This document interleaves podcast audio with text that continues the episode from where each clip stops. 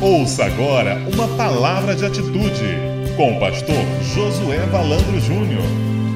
Atos capítulo 8, abra sua Bíblia. Atos capítulo 8, versículo 1, diz assim: Naquela ocasião desencadeou-se grande perseguição contra a igreja em Jerusalém. Todos, exceto os apóstolos, foram dispersos pelas regiões da Judéia e da Samaria.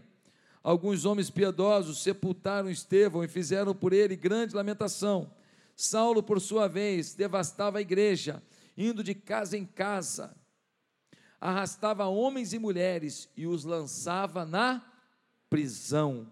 Os que haviam sido dispersos pregavam a palavra por onde quer que fossem. Indo Filipe para uma cidade de Samaria, ali lhes anunciava a Cristo. Quando a multidão ouviu Filipe e viu os sinais miraculosos que ele realizava, deu unânime atenção ao que ele dizia os espíritos imundos saíam de muitos, dando gritos, e muitos paralíticos e mancos foram curados. Assim houve grande alegria naquela cidade. Um homem chamado Simão vinha praticando o que? Feitiçaria. Durante algum tempo naquela cidade, impressionando todo o povo de Samaria. Ele se dizia muito importante e todo o povo, do mais simples ao mais rico, dava-lhe atenção e exclamava: Este homem é o poder divino, conhecido como grande poder. Eles o seguiam, pois ele os havia iludido com sua mágica durante muito tempo. No entanto, quando Filipe lhes pregou as boas novas do reino de Deus e do nome de Jesus Cristo, creram nele e foram batizados, tanto homens como mulheres. O próprio Simão também creu e foi batizado. E seguia Filipe por toda parte, observando maravilhado os grandes sinais e milagres que eram realizados. Os apóstolos em Jerusalém, ouvindo que Samaria havia aceitado a palavra de Deus, enviaram para lá Pedro e João. Estes, ao chegarem, oraram para que eles recebessem o quê? O Espírito Santo pois o Espírito ainda não havia descido sobre nenhum deles. Tinham apenas sido batizados em nome do Senhor Jesus. Então Pedro e João lhes impuseram as mãos e eles receberam o Espírito Santo. Vendo Simão que o Espírito era dado com a imposição das mãos dos apóstolos, ofereceu-lhes dinheiro e disse: Dei-me também esse poder, para que a pessoa sobre quem eu puser as mãos receba o Espírito Santo. Pedro respondeu: Pereça com você o seu dinheiro você pensa que pode comprar o dom de Deus com dinheiro? Você não tem parte nem direito algum nesse ministério, porque o seu coração não é reto diante de Deus. Arrependa-se dessa maldade e ore ao Senhor. Talvez Ele lhe perdoe tal pensamento do seu coração, pois vejo que você está cheio de amargura e preso pelo, pelo pecado. Simão, porém, respondeu: Orem vocês ao Senhor por mim, para que eu não me aconteça nada do que vocês disseram. Tendo testemunhado e proclamado a palavra do Senhor, Pedro e João voltaram a Jerusalém, pregando o evangelho em muitos povoados samaritanos. Que Deus nos revele a sua palavra. Amém? Queridos, o primeiro versículo desse capítulo vai dizer que estava havendo uma grande perseguição. Você sabe que os cristãos estavam reunidos em Jerusalém, o Espírito Santo desceu no dia de Pentecostes, eles foram tomados pelo Espírito Santo, um mover tomou seus corações, uma ousadia, e eles agora tinham a capacidade de orar e ver milagres acontecendo, eles tinham a capacidade de influenciar pessoas, e aí, queridos, começou esse alvoroço, os religiosos da cidade, os judeus religiosos começaram a ficar com inveja dos cristãos, e os cristãos, a igreja ia crescendo, crescendo. Toda vez que uma igreja vai crescendo, provoca inveja.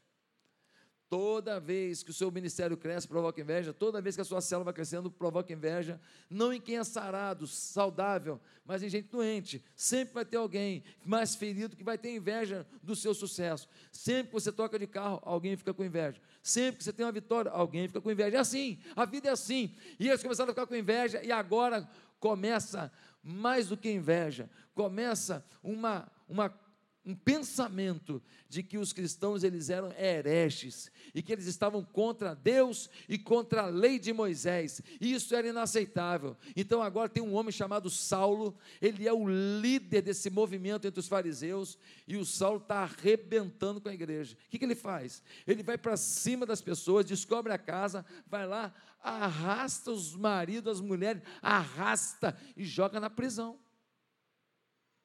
Você imagina o que é um chefe de família? Ele, tá, ele se converteu, ele se tornou um cristão. Vem um cara, um fariseu chamado Saulo, com soldados. Ele vem na casa do camarada, arrasta na frente dos filhos. As crianças vendo aquilo, arrasta o cara, tapa na orelha, chute e joga dentro de uma prisão. Por quê? Porque aceitou Cristo. Isso acontece até hoje. Sábado agora vai ter uma conferência aqui que você não devia perder. É uma conferência com pastores da Coreia do Norte. Lá, se descobrirem que você é cristão, você morre. Você quer saber como é que vivia Paulo, Pedro, Tiago? Vem aqui sábado que vem, de 9 às 5 da tarde, conferência missionária com pastores da Coreia do Norte. Você vai se surpreender com o que Deus vai fazer aqui. Você vai descobrir o que é o Evangelho do jeito da igreja primitiva. Você vai descobrir. Lá matam, matam. Coreia do Norte mata. Eles vão estar aqui. Eles vão estar aqui sábado agora, de 9 às 5 da tarde, uma conferência missionária. Eu queria convidar toda a igreja, porque é imperdível. É imperdível. Você não pode perder isso, porque vai alimentar a tua fé como nunca. Você vai ver o que Deus vai fazer na sua vida sábado que vem aqui. Fechei o parênteses. Então, gente, olha só isso. Tremendo demais. Perseguição, perseguição. Aí o que o pessoal fez? Ah, eu sou servo de Deus, vou ficar aqui. Não, eles começaram a fugir, óbvio. Não é porque eu sou cristão que agora tem que ser preso à toa. Então eles começaram a fugir. Só que quando eles foram fugindo, o que aconteceu? Eles começaram a pregar o evangelho. E eles foram fugindo e pregando, fugindo e pregando. E conforme eles pregavam, o que acontecia? A gente se convertia. E aí viam os fariseus com os soldados para prender. E o pessoal ia fugindo, fugindo e ia pregando fugindo, pregando, fugindo, pregando, fugindo, pregando. Chegou aqui a mensagem. Chegou aqui. Chegou na Barra da Tijuca, século 21, dia 5 de março de 2017. Meus amados irmãos, quando eles estão pregando, eles chegam numa cidade chamada Samaria. Entenda o que é Samaria. Samaria é um povoado que tem um povo chamado samaritano, que é odiado pelos judeus. Por quê? Porque o samaritano, ele é um meio judeu. Foram povos que se relacionaram com os judeus e então gerou um povo mestiço. E naquele período, eles tinham ódio de samaritano. Mas eles estão fugindo, tem que passar por Samaria. E quando passam por Samaria, o que eles fazem? Pregam. Talvez não chegassem logo em Samaria, talvez Samaria ficasse de lado, mas como eles estavam cheios de empolgação para pregar, eles passaram pela favela que eles não iriam normalmente, passaram pela comunidade que eles não iriam normalmente, passaram pelo centro urbano que não iriam normalmente, passaram por uma casa pobre, uma casa rica, passaram por onde puderam. E aí, meus amados e queridos, olha o que acontece. Tem nessa cidade um feiticeiro famoso.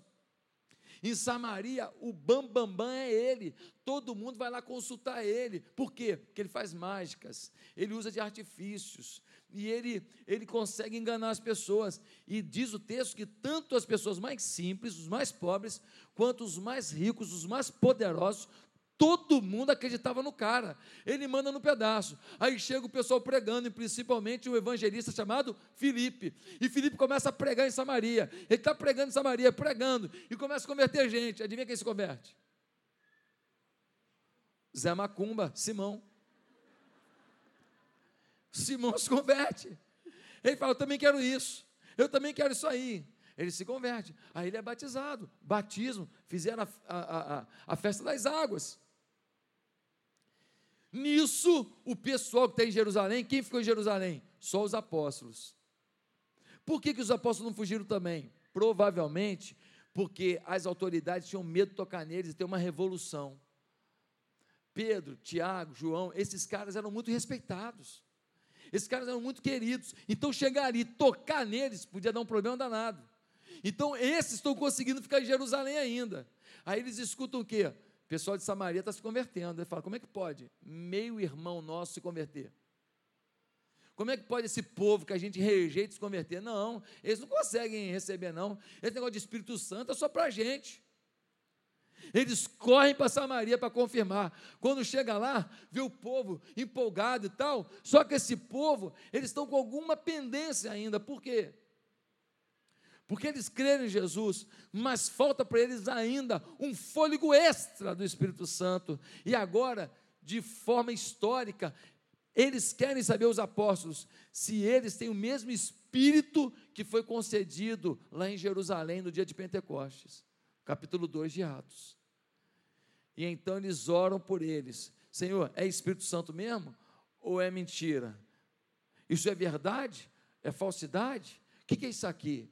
É conversão mesmo? Estão se convertendo a Jesus Cristo mesmo? E aí eles impõem as mãos e começam a orar para que eles recebam o Espírito Santo. E aí o que aconteceu? Eles que já eram convertidos, eles que já tinham o Espírito Santo, o selo do Espírito Santo, claro, na conversão você recebe o Espírito Santo. Por quê? Porque é, Efésios capítulo 1, versículo 13, vai dizer o quê?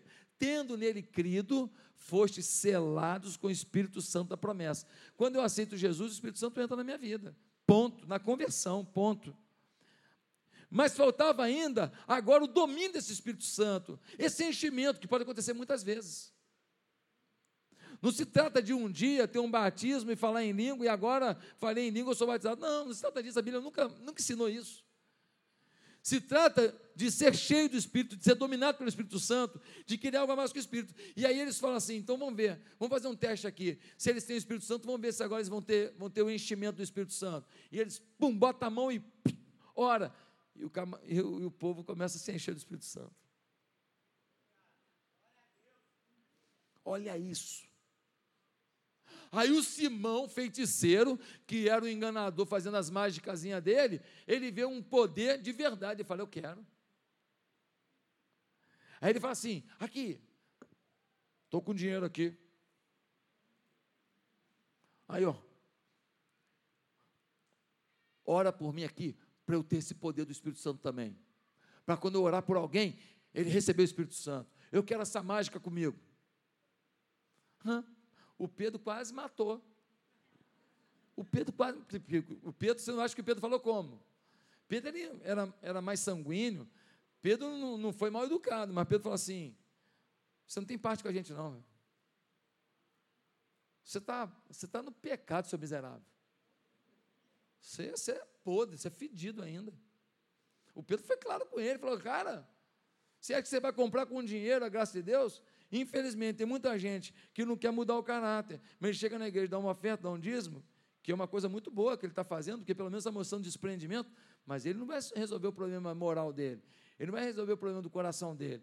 Você tem que ser fiel em tudo, nos seus dízimos, nas suas ofertas, mas também na sua fidelidade à sua mulher, na sua fidelidade aos seus filhos, na sua fidelidade de vida. Meu Deus do céu, será que agora nós estamos achando que nós estamos comprando a bênção de Deus? Comprando a aprovação divina, você pode comprar a aprovação de um pastor maquiavélico, de um falso pastor. Você não vai comprar a graça de Deus. Você compra um aplauso de alguém que tem interesse no que você tem. Você não vai ganhar o aplauso de alguém que tem, que tem interesse no que o Espírito quer te dar. Meus amados irmãos, o que, que acontece aqui? Ele vai e fala: Eu fiz besteira. So sorry, I'm so sorry. Dei mole. Dei mole. Por favor, não ora para eu ter esse poder de você, não. Ora para não acontecer comigo qualquer tragédia pela besteira que eu fiz. Mostrou arrependimento. Legal. O que, que eu quero falar hoje? Eu quero dizer o seguinte: será que a nossa espiritualidade ela inibe as crises da nossa vida? Será que o poder do Espírito Santo inibe a chapa esquentar? Será que ter o Espírito Santo inibe você de enfrentar pressões e lutas? Irmão, a igreja em Jerusalém estava no meio de um fervor espiritual incrível, tomado pelo Espírito. A chapa esquentou. prisão, morte, surra, humilhação. O fato de alguém estar vivendo uma crise não quer dizer que ele não é um homem correto com Deus, que ela é uma mulher que não busca a Deus. Oh, não confunda as coisas. O fato de alguém estar vivendo um problema na família, ah, isso é porque ele, ele é, é, ah, eu sabia que tinha alguma coisa lá. Que coisa que tinha? Você sabe? O povo estava cheio do Espírito Santo e a crise tomou o lugar tomou. Eu acho que a pregação triunfalista cega a realidade, que hoje em muitos lugares é feita. Você é cabeça, você não é cauda. Da tua vida é só vitória. Não é só vitória, não, meu irmão. Tem momento de derrota. Só vitória é o fim da minha história. Mas no meio, no meio eu corto o pé, eu caio de cabeça, eu perco o emprego, eu monto um negócio que não dá certo, sou xingado por uma pessoa que eu amo, um amigo me dá as costas, sim ou não? Só vitória? Não, só vitória é a conclusão da minha história. O fim da minha história é só vitória. Agora, durante a vida, só vitória é minha postura diante da vida e não a realidade dos fatos do dia a dia. Só vitória é o seguinte: cair e eu penso que Deus está comigo, e Deus tem um propósito na minha queda. Estou enfrentando um problema, Deus está comigo, Deus vai me dar uma lição nova, Deus vai me levar para um novo patamar com esse problema, e ponto final. Só vitória porque eu não me entrego para aquilo que está acontecendo. Meus amados irmãos, dizer que na vida do crente a vitória é certa é o correto mas dizer que a vitória é o que eu entendo por vitória e no tempo que eu entendo de vitória é mentira. É incorreto.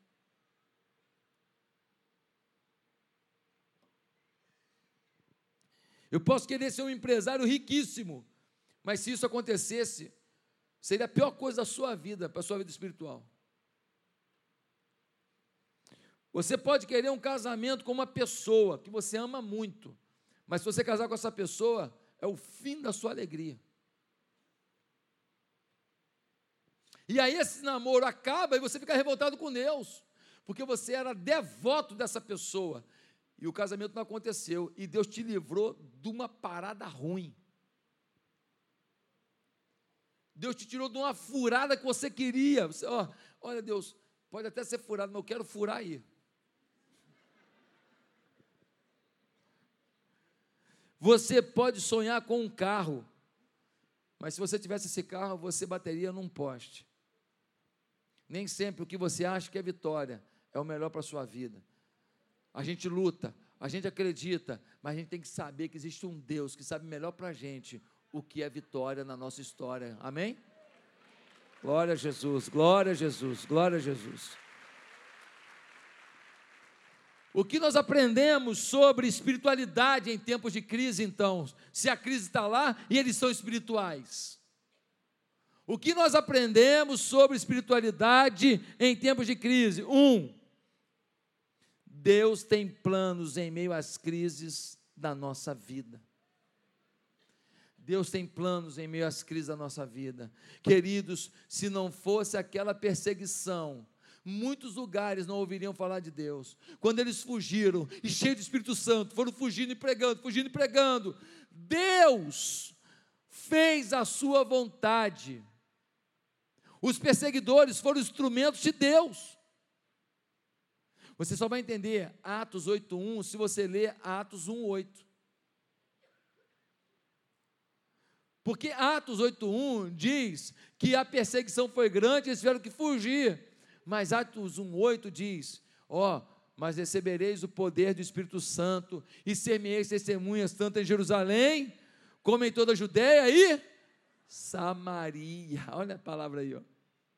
E até os confins da terra. Mas estava tão gostoso que era aquela igreja, o louvor era tão bom, o ar-condicionado funcionava, a cadeira era boa, o pastor era flamenguista. Tudo era bom ali, gente. Então, eles falaram: não, não vou sair de Jerusalém, não, tá bom aqui, vou sair não. Aí vem a perseguição. Aí Deus fala assim: não vai sair não? Sai. Vou sair não, tá bom aqui. Não vai sair não? Sai. Vou não, tá gostoso aqui.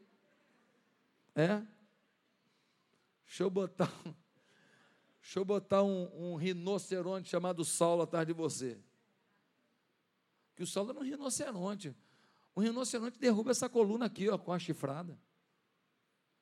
O Saulo era perverso, o Saulo era ruim. Virou apóstolo Paulo, por quê? Porque quando o evangelho chega, há mudança. Se Deus não mudou nada na sua vida ainda, querido, você precisa repensar até onde você se entregou ao Senhor. Você precisa repensar. O evangelho é transformação. Meus queridos irmãos, imagine como que é sofrido isso tudo. E os, os fariseus achando que a perseguição deles ia frear a igreja. Ah, tolice. Não deu certo. Quanto mais perseguição, mais pregação. Quanto mais perseguição, mais a igreja crescia. Quanto mais perseguição, mais lugares eram evangelizados. Quanto mais os caras fugiam, ei, Jesus salva. E aí o evangelho foi indo, foi indo, foi indo, foi indo, foi indo, foi indo, foi indo, chegou aqui. Deus tem planos em meias crises da nossa vida. Deixa eu te dar um exemplo disso rapidinho. Um homem, ele foi diagnosticado com um câncer um câncer muito forte. Então esse homem, ele tinha um prazo de validade. O médico disse para ele: "O senhor vai morrer. O senhor tem tanto tempo de vida". Aí o cara falou assim: "Pô, eu vivo para poder ganhar um dinheiro e poder ter uma vida melhor e ter uma aposentadoria melhor. E agora o camarada fala para mim que eu vou morrer. E eu não fiz nada para Deus de significado eu não deixei nenhuma marca na história por amor a Deus. Eu, eu, eu, eu, eu não faço diferença. Eu sou um crente, um crente assim, quase cretino. Eu, eu sou um crente assim, que eu atrapalho o evangelho, porque eu dou tanto mau testemunho que ninguém se converte por minha causa. Aí o cara foi, no meio do câncer dele, falou assim: aqui, vou dar uma volta por cima nisso aqui. Já que eu vou morrer, os últimos tempos da minha vida, eu vou dar meu melhor a Deus. Sabe o que ele fez? Chamou a mulher dele, foi lá para a Ilha da Madeira, lá no norte do país, foi lá para a Ilha da Madeira, chegou lá, foi morar num lugar que, que é umas a, é palafita para você andar é lugar de alagamento. Então você anda em palafita o tempo inteiro. Chegou lá, começou a pregar, começou a ganhar aquele povo para Jesus. Sabe o que ele fez lá? Montou uma igreja, fundou uma igreja lá. Sabe o que ele fez lá? Fundou um seminário teológico. Ele falou assim: eu não vou só ganhar para Jesus, não, eu vou treinar eles, porque quando eu morrer, que o câncer está vindo aí, tem que ter pastor aqui. Então, eu não posso pensar pequeno, eu tenho que pensar grande. Então, ele fez a igreja, o pessoal se convertia, e fala assim: Você quer ser preparado para ser pastor, ser líder? Quero. Montou um seminário. O cara foi lá para uma região longe da vida dele, um lugar sem condições de saúde, de condições de, de conforto, foi lá dar o resto da vida dele para Deus. Eu te pergunto, ele faria isso se não fosse o câncer?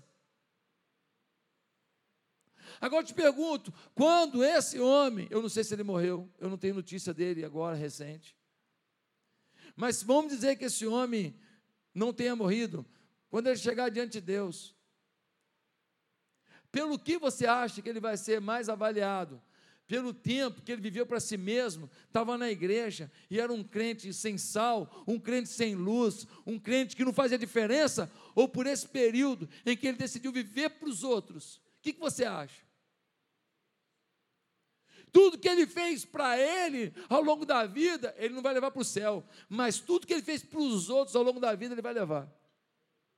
Porque a Bíblia diz que nosso Deus é galardoador dos que o seguem. Ele é galardoador, ele é presenteador. O galardão é aquilo que você recebe na eternidade. O galardão, você tem bênção aqui na terra. Claro, Deus te abençoa aqui. Deus tem mimos também aqui na terra mas um dia você vai estar na eternidade e cada um tem um galardão. Você não pode achar que você quase que foi para o inferno, porque você estava aqui dentro da igreja, uma vida tão esquisita, um pé na igreja, um pé no mundo. Você não pode achar que se você que entrou no céu com um cheiro de churrasco, passou perto do inferno, você não pode achar que você vai receber a mesma coisa que um apóstolo Paulo que morreu por amor ao Evangelho.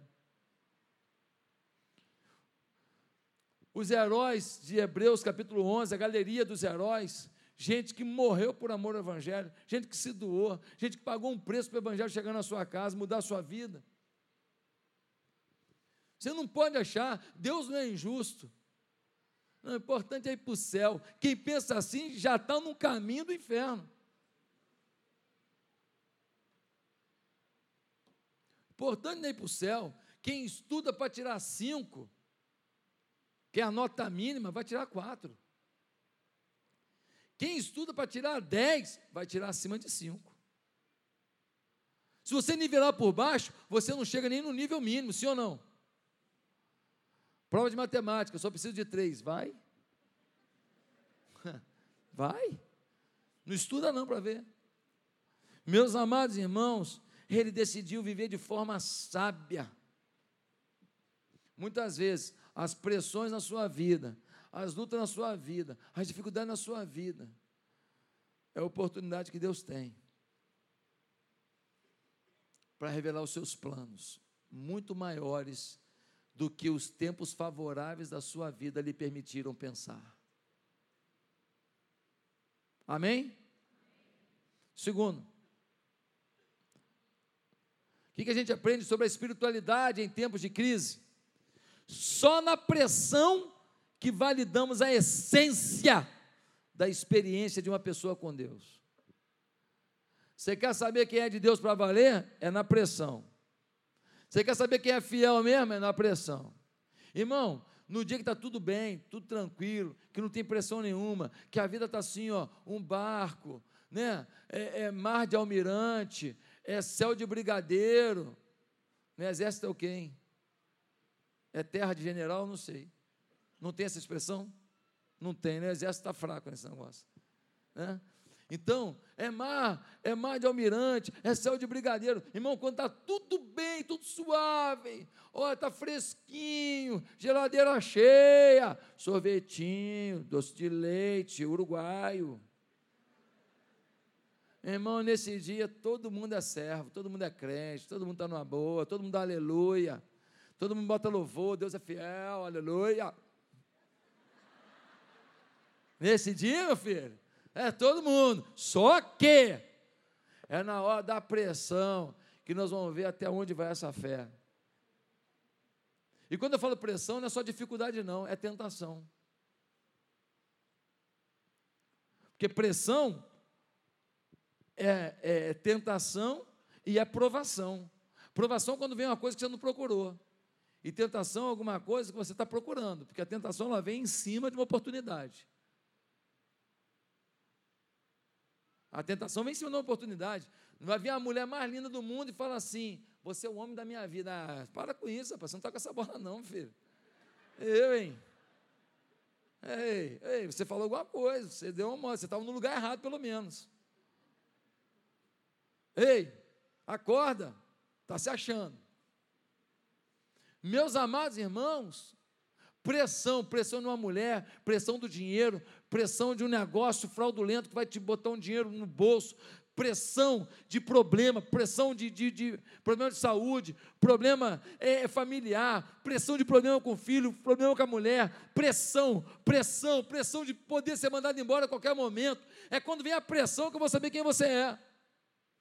Alguém disse que a vida do crente é que nem saquinho de chá, só sabe o que tem dentro quando bate água quente. Quando bate água quente, você sabe se é camomila, hein? maçã com canela, limão, hortelã.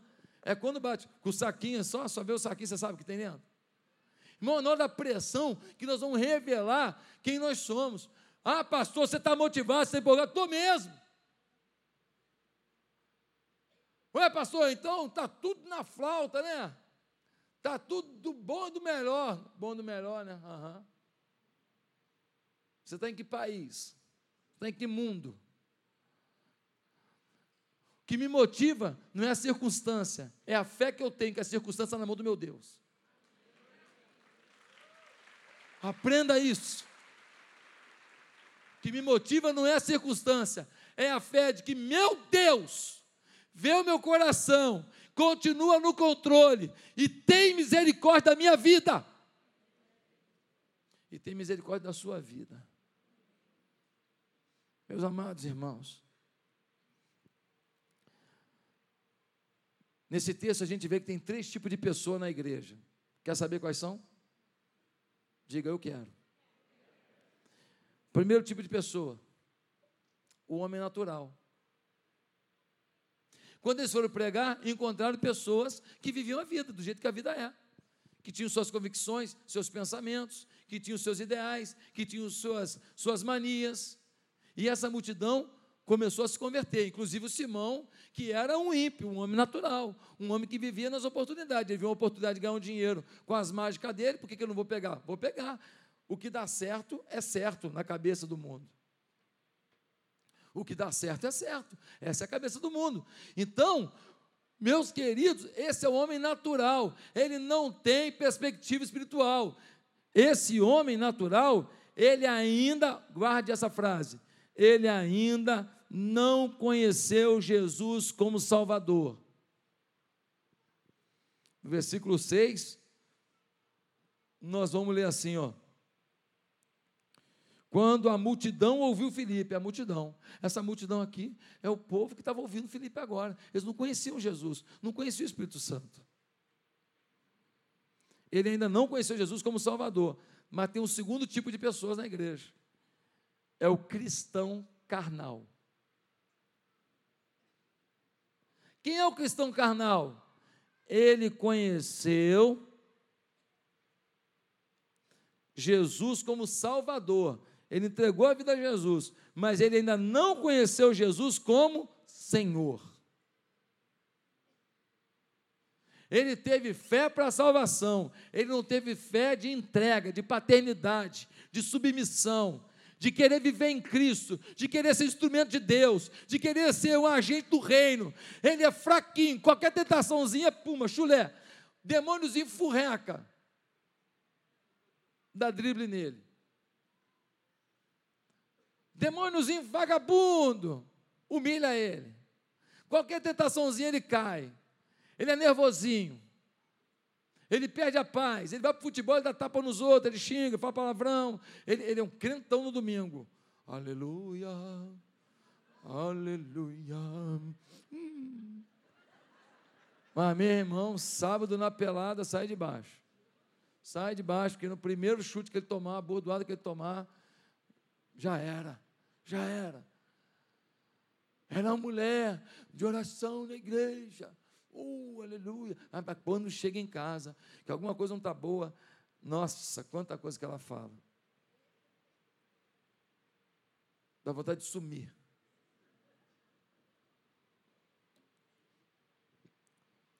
Versículo 18 mostra um crente carnal. Quem é? O Simão. Versículo 18, olha o que ele fala. Vendo Simão que o Espírito era dado com a imposição de mãos, ofereceu-lhes dinheiro. Ele quis comprar o poder do Espírito Santo, carnal. Beber.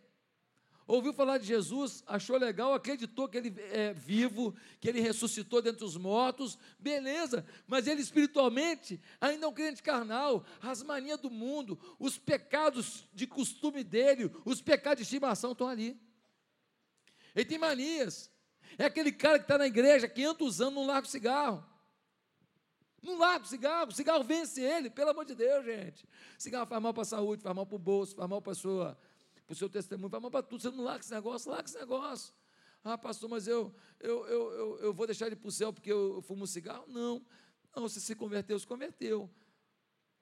Mas seu testemunho é fraco. Fraco. E Deus não queria levar você enfumaçado para o céu. Eu não queria, pô. Eu queria você limpinho, legal, zerado. Né? Então as manias que a gente tem, parece que é a coisa mais forte do mundo. Né? Parece que a coisa. Parece tem, o diabo fala para a gente que ah, isso, isso não tem jeito, isso você não vai largar nunca. É o cara que tem pornografia na vida desde novinho. Pornografia, pornografia, pornografia, pornografia, pornografia, pornografia. Aí agora ele tem já uma fase adulta, aí ele fala assim, mas eu nunca vou conseguir largar. Isso aqui é, faz parte de mim. Mentira, larga sim.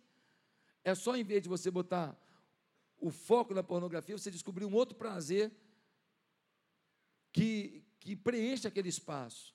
Então, se eu ficar lutando, acesso não acesso, acesso não acesso, acesso não acesso, acessei o o. Entendeu? Eu não posso ficar nessa guerra. Essa guerra eu vou perder, porque eu estou lutando contra mim mesmo. Agora, quando eu falo assim, é tal, é pornografia, não pô, cara, deixa eu ver os gols do Flamengo aqui. Tá bom, deixa eu ver os gols do Botafogo, do Fluminense, do Vasco, do América, do Bangu. Então, deixa eu ver um outro negócio que eu gosto de ver aqui, que é animador. Legal, então você descobre. Ah, que vontade de ver uma coisa que não vale a pena. Ah, deixa eu escutar aquela música que eu gosto.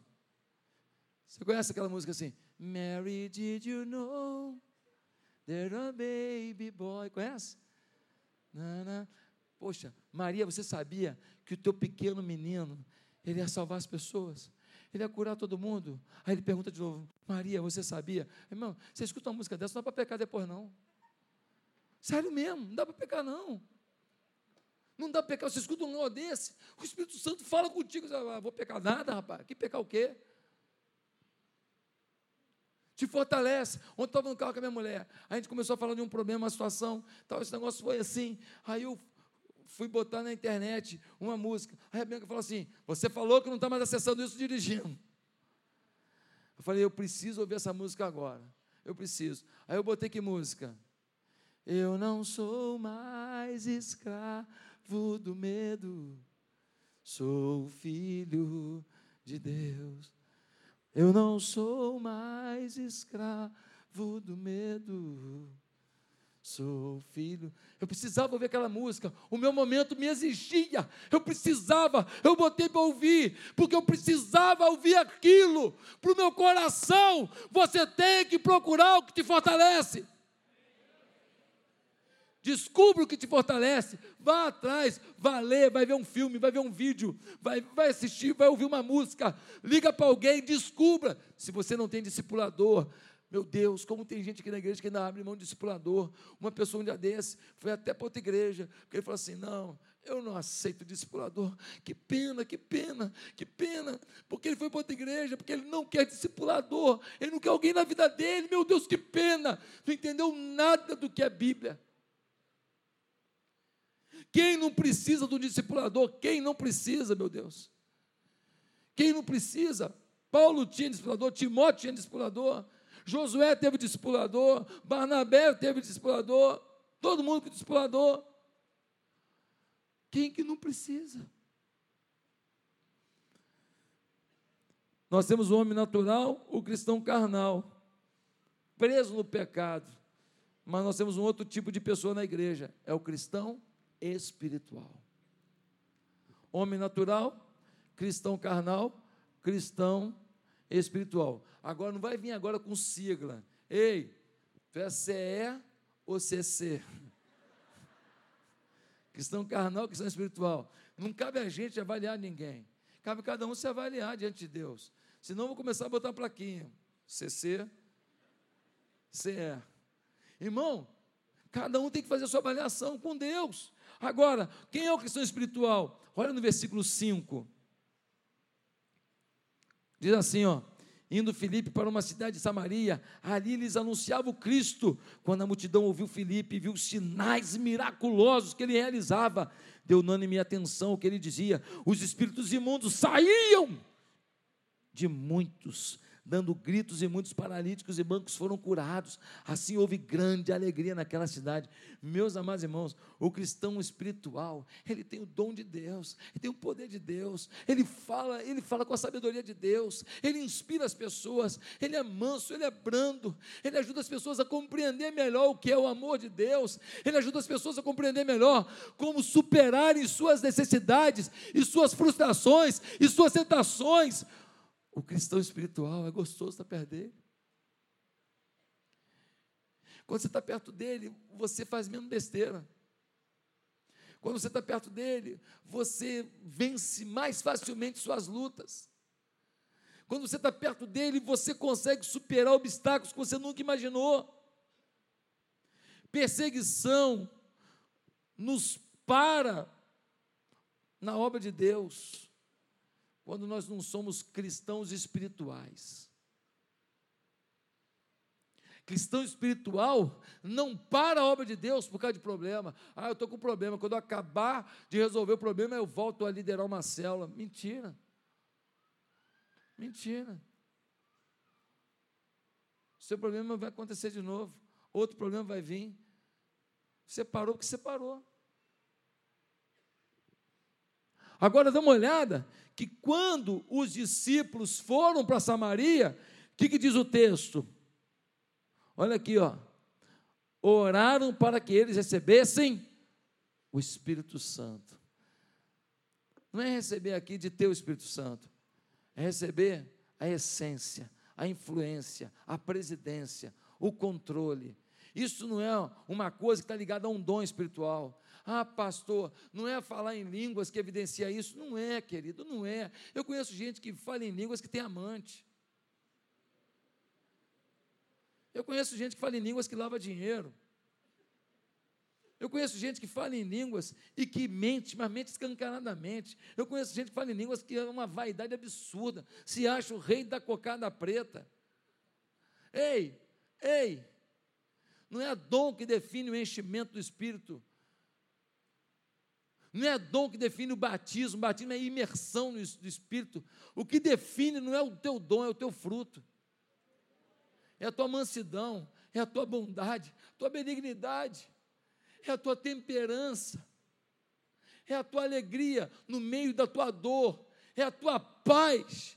Isso que mostra para mim se você é cheio do Espírito Santo ou não. Ah, porque eu tenho um dom, eu sonho, e Deus fala muito comigo em sonho. Ah, vem com essa conversa para cá, tu come feijoada, sonha todo dia todo mundo tem que ficar engolindo o teu sonho aí. Não que Deus não possa falar em sonho, Deus fala. Mas você vai dizer para mim que todo sonho teu é Deus falando. Para com isso.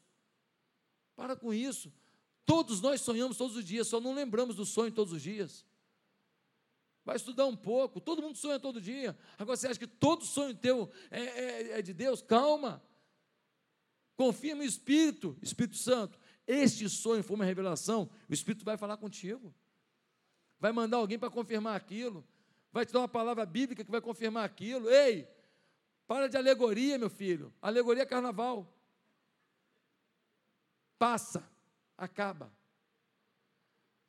Nós temos que ter uma vida mais madura. Ano passado, ano da maturidade, Deus tratou a nossa unidade como igreja, Deus tratou o nosso coração, Deus tratou a nossa fidelidade à igreja, nosso amor pela visão da igreja. Ano da maturidade.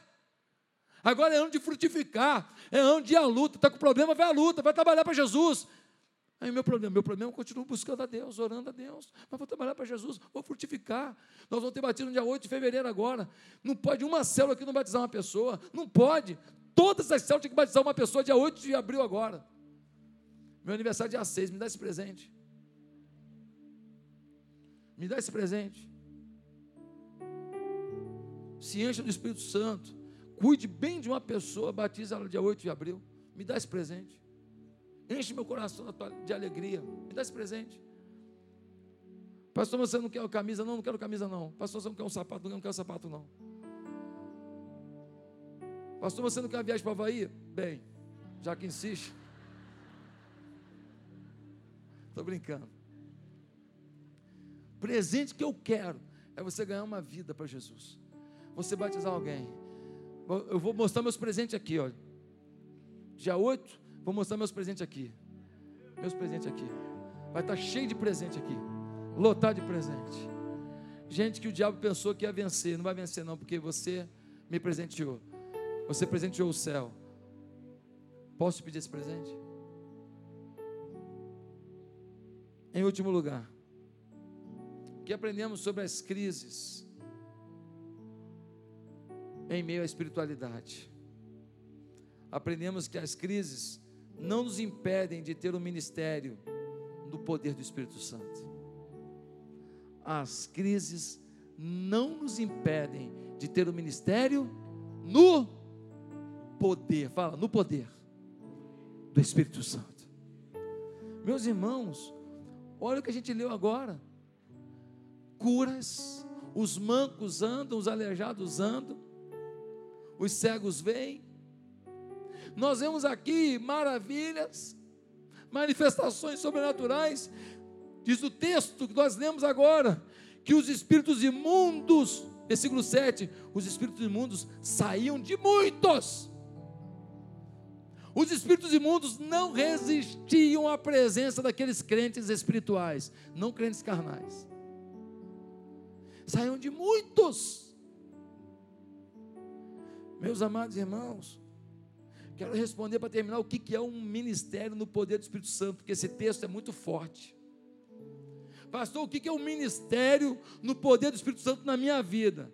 Cinco coisas. Câmeras em mim. Primeiro, pregação.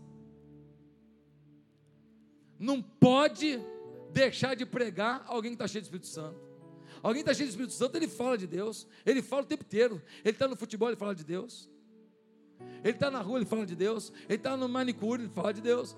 Está lá escolhendo laranja ele fala de Jesus, ele convida para ir na igreja, ele está no trabalho dele, vai almoçar com um amigo, ele fala uma coisa, poxa, pastor falou isso lá na igreja, foi tão legal, eu gostei, pronto, já introduziu um assunto, contando uma experiência dele para poder chegar no coração da pessoa. Quando você está cheio de Deus, você não para de falar de Deus. Pregação. O que é o ministério no poder do Espírito Santo? Segundo, cura. Se Deus é o mesmo ontem, hoje, eternamente, tem que ter cura hoje, do mesmo jeito que antigamente. Pastor, mas por que não tem tanta cura? Por quê? Porque desafiamos pouco o sobrenatural. Porque não temos a cabeça que aqueles apóstolos tinham. Eles tinham acabado de ver Jesus curando. Então eles viram e eles disseram: Ih, funciona mesmo. Deus faz igual agora aqui. Ó. Mas nós não lemos a Bíblia com a mesma profundidade. Para a gente ver Jesus fazendo. A gente não vê Jesus fazendo, a gente não entra na Escritura e vê Jesus colocando a mão no olho do camarada e ele enxergando, a gente não vê. Olha o que diz o texto, que coisa poderosa, irmãos. Versículo 6: Quando a multidão ouviu Filipe e viu os sinais miraculosos, ouviu e viu. Meus amados irmãos, cura Vemos homens cheios de Espírito Santo orando e curas acontecendo. E um detalhe interessante aqui: em nenhum momento da Bíblia fala assim, não, porque Fulano tinha o dom de cura. Nunca. Alguém cheio de Espírito Santo, ele ora e as curas acontecem. Não se trata de um dom, não. Não, não tem ninguém com dom aqui, meu irmão. Aqui tem crente. Tem crente orando e gente sendo curada. Tem crente expulsando e demônio sendo batido. Você imaginou você é cheio do Espírito Santo, demônio sai, você aí não, que você não tem dom de expulsão.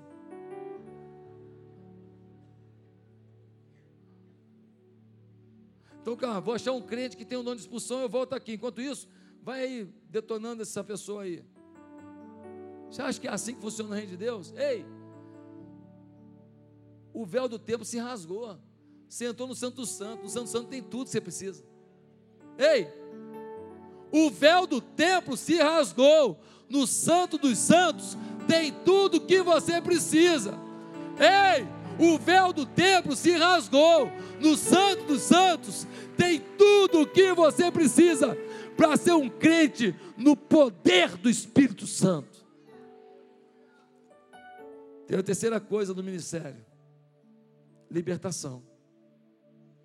Pastor, os demônios iam saindo e saindo.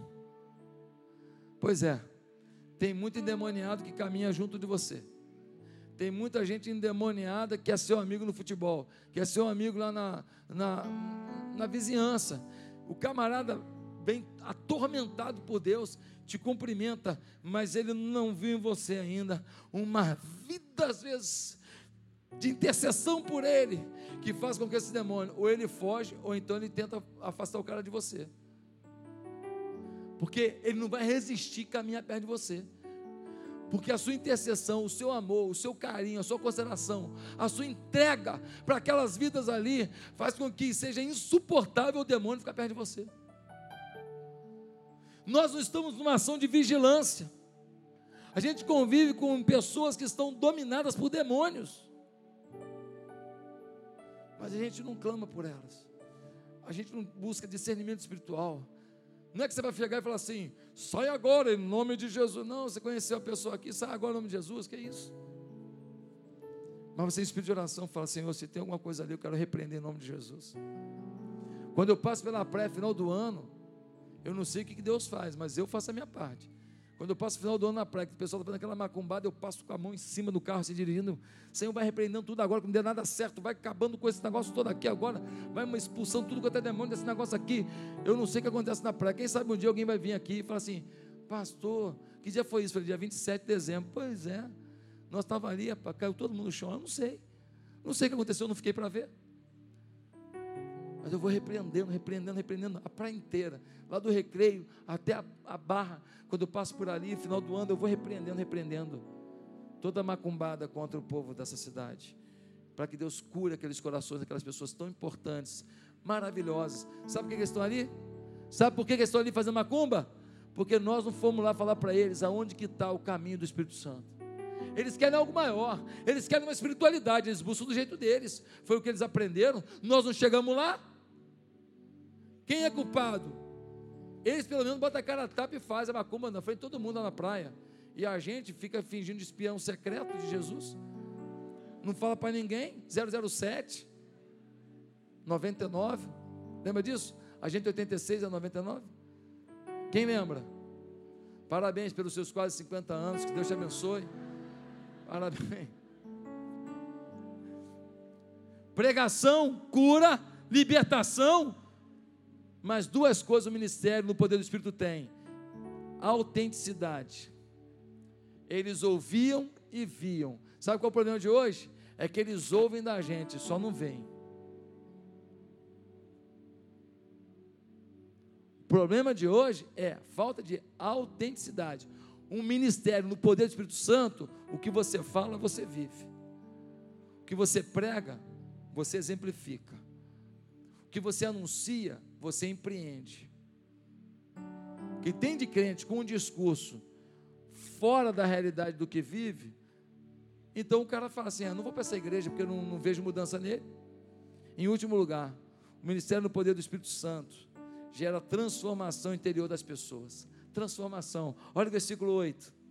Assim houve grande alegria naquela cidade. Alegria a cidade do medo se tornou uma cidade alegre.